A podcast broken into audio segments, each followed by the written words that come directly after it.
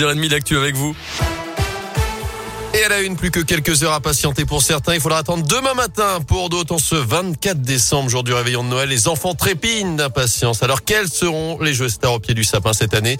Le Père Noël continue de préparer son traîneau. Et selon les tendances, plusieurs jeux devraient faire fureur, que ce soit pour les tout petits, les enfants, les ados, mais aussi les adultes. Cédric Jamais est directeur d'un magasin de jouets dans la région. Un phénomène phare cette année, c'est Harry Potter, avec les 20 ans d'Harry Potter, que ce soit des figurines, des jeux de société ou des Lego Harry Potter. Ensuite, on va avoir pour les plus jeunes le chaudron Magic Mixi. Simplement, l'enfant va mélanger des ingrédients dans ce chaudron magique. Il va y avoir une réaction chimique et dans ce chaudron, une créature va apparaître, une petite peluche qui est interactive. Ensuite, cette année, on a le phénomène Kidulte pour les jeunes adultes, avec des jeux de société un peu transgressifs, des Lego techniques, des Lego de collection, des figurines de manga et enfin, des jeux éco-responsables. Je vous en présente un, c'est Climatic Tac, qui justement sensibilise à tout ce qui est le climat en ce moment. Et Dieu sait que c'est un phénomène d'actualité. Et parmi les autres jouets les plus demandés au Père Noël, les cartes Pokémon, les Tamagotchi qui sont de retour, ou encore certaines peluches. Dans ce contexte, n'est pas vraiment l'esprit de Noël. Un magasin de jouets a été cambriolé dans la nuit de mercredi à hier à Amberieu en budget dans l'Inde. Après le progrès, de nombreux articles ont été dérobés avec un ordinateur et un fond de caisse. Le préjudice pourrait s'élever à plusieurs milliers d'euros. Une enquête est ouverte.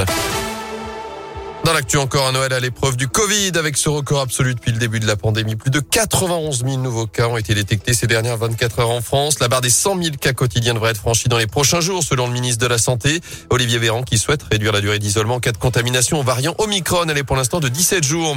Dans ce contexte, le Conseil scientifique met en garde contre la désorganisation possible d'un certain nombre de services essentiels en janvier à cause, je cite, de l'absentéisme et des arrêts de travail dus au très grand nombre de contaminations actuelles.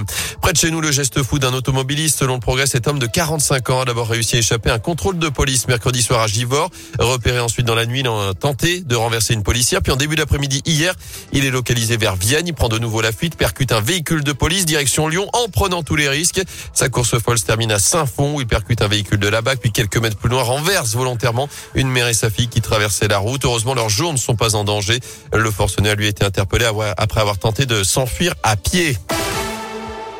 En foot, ça bouge à l'OL. La page de Nino est définitivement tournée après le départ annoncé fin novembre du directeur sportif. Le club a promu hier Bruno Chéroux comme conseiller technique et directeur du recrutement à la fois masculin et féminin.